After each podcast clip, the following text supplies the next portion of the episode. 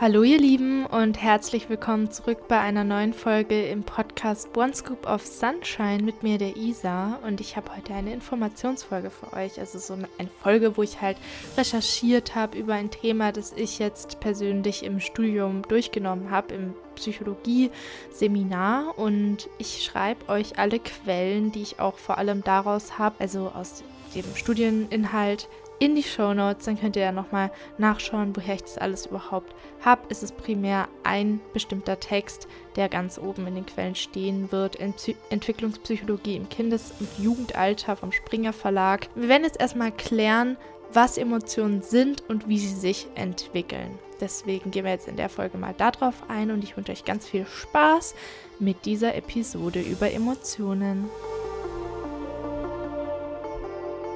Erstmal soll es um die Definition von emotionaler Intelligenz gehen. Was ist das? Also emotionale Intelligenz ist eine Reihe von Fähigkeiten für das soziale Funktionieren.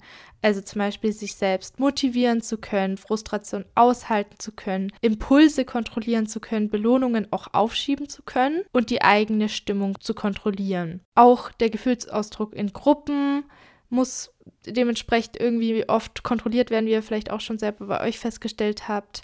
Und es geht noch um Empathie und soziale Kompetenz. Also eine Reihe von Fähigkeiten, um quasi klarzukommen in der Welt und im Umgang mit anderen Menschen. Wenn wir jetzt Emotionen anhand verschiedener Komponenten betrachten, dann gibt es da einige Ebenen und zwar einmal die neuronale Aktivität im Gehirn in Verbindung mit Emotionen, was da so passiert.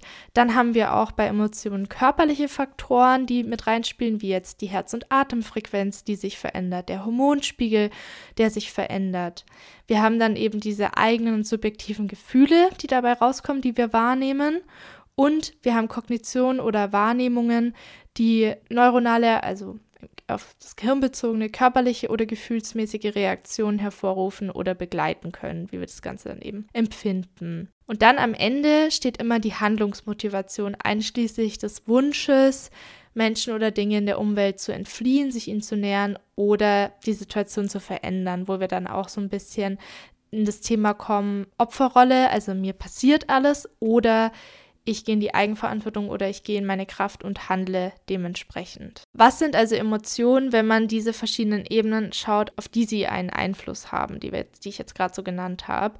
Also Emotion ist gekennzeichnet durch Reaktionen im Gehirn und auch Reaktionen des Körpers generell, durch subjektive Gefühle, die in einem aufkommen, die damit zusammenhängen, eigenen Wahrnehmungen, die Motivation dementsprechend dann zu handeln. Also das ist quasi nochmal diese Komponenten, die ich schon genannt habe, in Form von dieser einen Erklärung, was Emotion dann folglich eigentlich ist. Und wir können also festhalten, dass Emotion etwas ist, das unser Handeln auf jeden Fall beeinflusst und sogar auch oft steuert. Wie entstehen Emotionen jedoch ganz konkret? Und da gibt es eben verschiedene Theorien. Also einmal kennt ihr vielleicht den guten alten Charles Darwin. Ich weiß nicht, ob ihr vielleicht in der Schule das hattet. Also wir hatten so eine Abbildung mit so einer Giraffe und dem Hals, der sich dementsprechend verlängert oder verändert hat. Und dann ging es darum, was besagt diese Theorie von Charles Darwin, Surviving of the Fittest, also derjenige oder diejenige, die am meisten an oder der am meisten angepasst ist, überlebt dann dementsprechend. Und er hat halt gesagt, dass der mimische Ausdruck einiger grundlegender emotionalen Ausdrücke bei allen VertreterInnen einer Spezies angeboren sind. Das ist seine Theorie. Heutzutage gibt es einige Vertreter der Theorie der diskreten Emotionen und Basisemotionen. Also es bedeutet, jede Emotion ist in einem Satz von physiologischen, körperlichen und mimischen Einzelreaktionen da und Emotionen sind schon in der frühen Kindheit erkennbar und auch voneinander abgrenzbar. Also da geht es darum, wir haben quasi so ein Set an körperlichen Reaktionen, Mimik, Gestik, Veränderungen im Körper wie Herz, Atemfrequenz und so weiter, die bei allen gleich sind und mit denen wir dann quasi auch auf die Welt kommen und was auch kulturübergreifend gleich ist. Da gibt es auch ein paar Studien dazu. Ja, aber welche Basisemotionen haben wir denn so oder welche Emotionsfamilien gibt es so und welche Merkmale haben die? Und da gibt es so eine äh, Auflistung, die ich da halt also für mich äh, rauskopiert habe. Und das eine, was es gibt, ist Ekel. Also das hilft uns, dass wir Verunreinigungen oder Krankheiten vermeiden können und diese Dinge dann zurückweisen, die Ekel erzeugen. Dann gibt es Angst, ist uns wahrscheinlich allen bekannt. Ist eine sehr extreme Emotion und da geht es darum, dass man die eigene physische und psychische Einheit oder Gesundheit bewahren kann bei Reizen, die einen bedrohen und dann entsteht dementsprechend Flucht oder Rückzug oder halt eben Fight, Flight, Freeze. Es gibt noch die Wut. Da geht es darum, den Endzustand zu erreichen, für den sich das Individuum momentan einsetzt. Also es wurden oft zum Beispiel auch Grenzen überschritten und dann kommt eben die Wut ins Spiel, die einem diesen Push gibt, für sich einzustehen oder sich für sich einzusetzen. Dieses Hindernis steht meiner Zielreichung im Weg, ist da so ja die Bedeutung für das Selbst. Und da geht es dann darum, Handlungen in die Wege zu leiten, die diese Hindernisse dann beseitigen können oder da, dass man darüber hinwegkommen kann. Dann gibt es noch die Traurigkeit. Da geht es darum, dass man einen Endzustand erreichen möchte, für den sich das Individuum momentan auch einsetzt. Also so ein bisschen ähnlich wie die Wut. Und da ist aber so das Ding, dass man dann so diese Wahrnehmung hat, dass das Ziel unerreichbar erscheint. Und dadurch kann dann Antriebslosigkeit oder Rückzug entstehen. Die Scham, auch ein sehr äh, interessantes Gefühl oder eine sehr interessante Emotion. Bei Scham geht es darum, sich den Respekt und die Zuneigung anderer zu sichern und die Selbstachtung zu erhalten. Da ist so dieser Satz des Selbst, ich bin schlecht. Also meine Selbstachtung ist zerstört und andere merken dann, wie schlecht ich bin. Und dadurch entsteht auch oft Rückzug oder die Vermeidung von anderen, sich selber verstecken. Schuld dagegen, da geht es eher darum, dass man für die eigenen internalisierten Werte geachtet wird. Also da geht es darum, ich habe etwas getan, das meinen Werten widerspricht und dementsprechend kommt ein Schuldgefühl gegenüber anderen. Das basiert also auch auf Empathie und jemand wurde durch meine Handlung zum Beispiel verletzt. Und da geht es dann auch um Wiedergutmachung, um ja, sich selbst wieder aufzuwerten oder es geht um Selbstbestrafung. Also Schuld ist auch ein sehr intensives Gefühl. Viele Emotionstheorien sagen, dass ein Baby mit einer emotionalen Grundausstattung auf die Welt kommt. Das hatten wir gerade schon. Die werden dann aber vom sozialen Umfeld beeinflusst. Also diese Grundausstattungen, je nachdem, was sich ausprägt oder wann man wie reagiert. Und da gibt es dieses Beispiel aus einer Serie oder einer Doku, die ich angeschaut habe, die heißt Extreme Engagement. Link ist in den Show Notes. Da geht es zum Beispiel um Nomaden, die Wodabi in Nigeria, das ist ein Stamm. Auf kommt es in Folge 5 vor. Und da ist es so, dass die Männer sich schminken und die machen dann bestimmte Gesichtsausdrücke, um attraktiv zu wirken und Frauen anzuziehen. Und die Männer üben diese Gesichtsausdrücke regelrecht, auch schon sehr früh, um dann später eine gute Partnerin zu finden. Sieht, sieht ganz lustig aus und das ist mir so als Beispiel irgendwie sofort eingefallen, als ich mir so dachte, interessant, wie dann das soziale Umfeld ist doch beeinflusst, wie man dann zum Beispiel im Fall von diesem Stamm versucht, eine Partnerin anzuziehen. Könnt ihr euch ja mal anschauen, ist eine ganz gute Serie. Was ich auch interessant finde, ist die Entstehung von Emotionen im Entwicklungsverlauf. Also die ersten drei Wochen sind positive Emotionen, zum Beispiel Lächeln bei Babys. Und da ist es eben so, dass das meistens reflexartig ist und eher durch biologische Faktoren als durch soziale Interaktion hervorgerufen wird. Das heißt, wir denken dann oft so, wenn wir unser Baby in den ersten drei Wochen so lächeln sehen, oh, jetzt reagiert es auf mich und jetzt fühlt sich, jetzt ist es irgendwie, ähm, ja, sozial bedingt. Aber eigentlich ist es ein biologischer Faktor und man kann es jetzt gar nicht so auf sich selber beziehen. Aber es sieht auf jeden Fall sehr süß aus.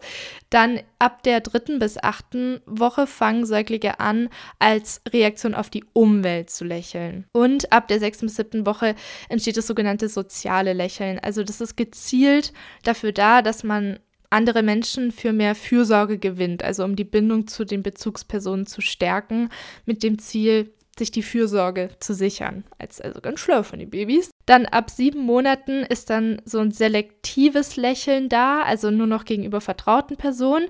Vielleicht kennt ihr das so ein bisschen, wenn man sagt, die Kinder fangen an so zu fremdeln gegenüber fremden Menschen. Also, und das dient dazu, dass die Eltern sich als etwas Besonderes für das Kind fühlen, was die Bindung dann auch wieder verstärkt. Also da geht es ganz stark um Bindung und Emotionsregulation, gerade in diesen ersten Monaten. Ab Ende des ersten Lebensjahres ist dann vor allem Freude an unerwarteten Ereignissen da. Auch gerade dieses Spiel mit dem Pickaboo, also wo man so immer die Hände vor den Augen hält, das habe ich mit meinem Au pair Wunderkind immer gespielt und dann kommt so dieser Glückshormon-Kick für die Kinder, wenn sie dann sehen, oh, die Person kenne ich und sie macht diese, diese Bewegung, das finden Babys meist ganz, ganz toll. Ab dem zweiten Lebensjahr kommen dann genau Verlegenheit, Stolz, Schuld und Scham dazu. Das sind diese selbstbewussten Emotionen, die ich vorhin schon erwähnt habe, die sich darauf beziehen, wie wir uns selbst wahrnehmen und auch die Reaktionen anderer auf uns. Sie haben mehr und mehr ein Gefühl dafür, also Babys, Kinder, was Erwachsene und die Gesellschaft von ihnen erwartet. Das nennt man grundlegende Achtsamkeit, dass wir uns dem einfach bewusst sind. Also diese Gefühle kommen etwas später. Es gibt so einen Unterschied zwischen Schuld und Scham. Das habe ich vorhin auch schon so ein bisschen angedeutet. Schuld bezieht sich vor allem auf die Empathie für andere, dass einem etwas leid tut, dass man sich schuldig fühlt.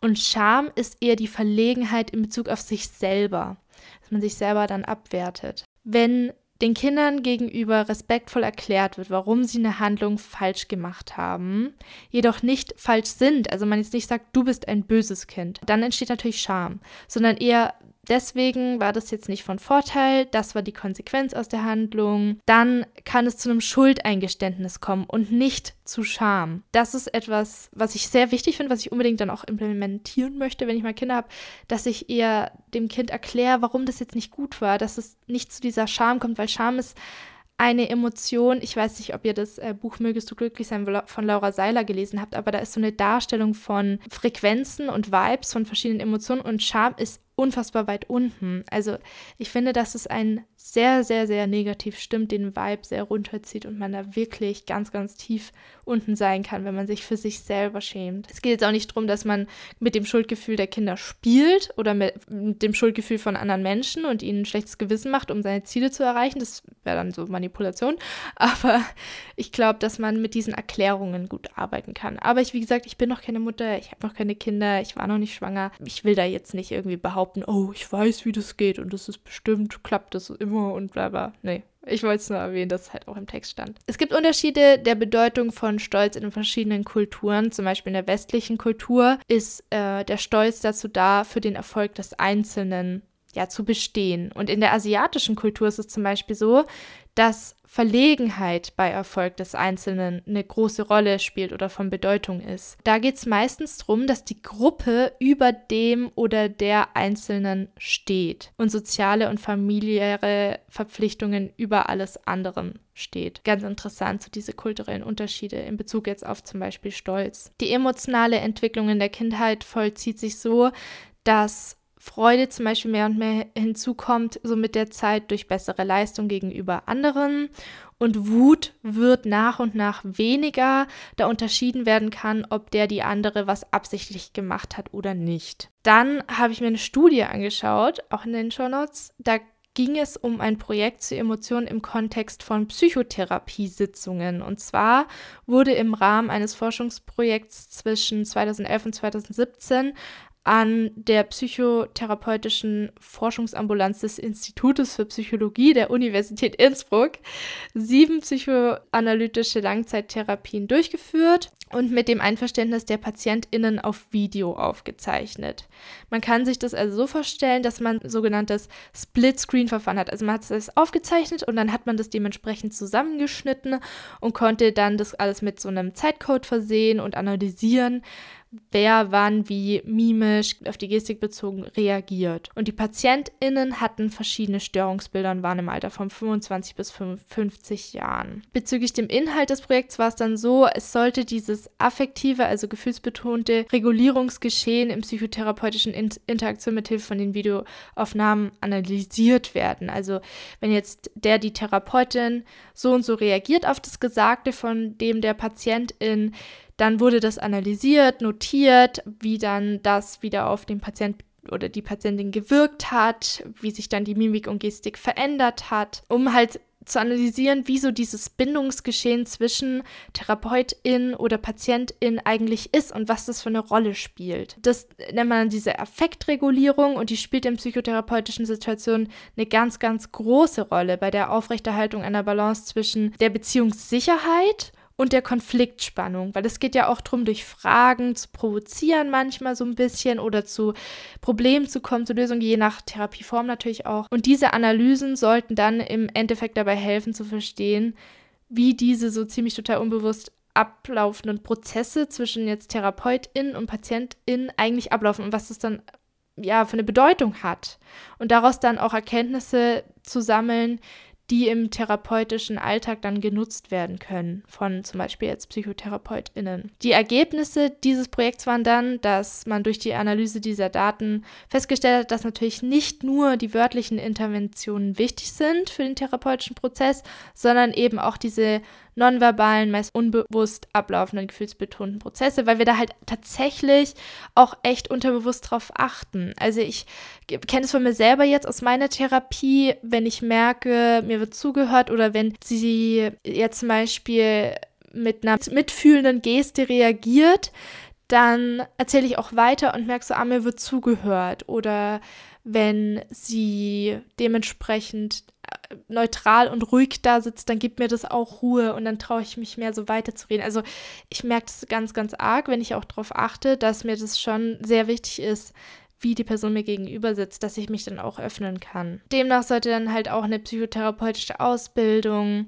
nicht nur auf das Training von diesem wörtlichen zählen, wie man da äh, agiert, was man da sagt, sondern auch, wie man diese nonverbalen Aspekte mit einbezieht, also Mimik, Gestik, Reaktion der Haltung, Kommunikation in der Gesprächsführung und so weiter. Und damit ist jetzt aber nicht gemeint, Phänomene wie so Lächeln, Lachen oder Blickzuwendung bewusst oder gezielt einzusetzen, also dass es dann so künstlich wird, sondern dass es ganz intuitiv kommt und man sich aber schon durch die Ausbildung bewusst ist, welche Reaktionen eventuell hilfreich sein können in der Affektregulierung oder in dieser Beziehung zwischen Therapeutin und Patientin, aber jetzt nicht künstlich oder manipulativ bestimmte Dinge einsetzt, weil das merkt der Gegenüber dann auch oft. Also hier ist die Balance ganz, ganz wichtig und ich fand es halt interessant irgendwie, diese Studie und das Ergebnis dazu und habe da eben auch für mich dann mal so ein bisschen drauf geachtet in meiner Therapie, auf was ich da Wert lege oder was mich dann zum Beispiel auch mehr abschreckt. Wobei ich natürlich jetzt schon hauptsächlich auf den Inhalt achte und jetzt nicht so auf diese Gestik, Mimik und so, aber persönlich wollte ich einfach mal in Bezug jetzt auf den Inhalt, den ich da gelernt habe, darauf achten. Gerade für, wenn ich zum Beispiel selber mal auch Beratungen machen sollte, wie ich dann damit umgehen kann mit meiner Mimikgestik. Und da hatte ich auch ein Seminar zu in Beratung, Grundlagen der Beratung, wo wir so ein bisschen darauf eingegangen sind, wie wichtig diese nonverbalen Aspekte eigentlich sind im Sinne von dem aktiven Zuhören. Demnächst kommt dann noch eine Folge zur Emotionsregulation, was ja so ein bisschen mit dem Thema Emotionen generell einhergeht. Gerade im Zusammenhang auch mit dem Thema Bindung, Bindungstrauma wird ja immer wieder von Selbstregulation, Emotionsregulation gesprochen und hat natürlich auch voll die große Gewichtung in Bezug jetzt auf Emotionsregulationsmechanismen in sozialen Interaktionen, Zielerreichung im Leben, Umgang mit anderen Menschen. Deshalb war mir es auch nochmal wichtig, da so eine einzelne Folge zuzumachen. Das wird also auch noch drauf folgen, auf diese Folge jetzt. Ja, und in dem Sinne wünsche ich euch jetzt noch einen schönen Tag, Abend oder eine gute Nacht. Bis zum nächsten Mal. Alles, alles Liebe. Ein herzliches Namaste. Eure Isa.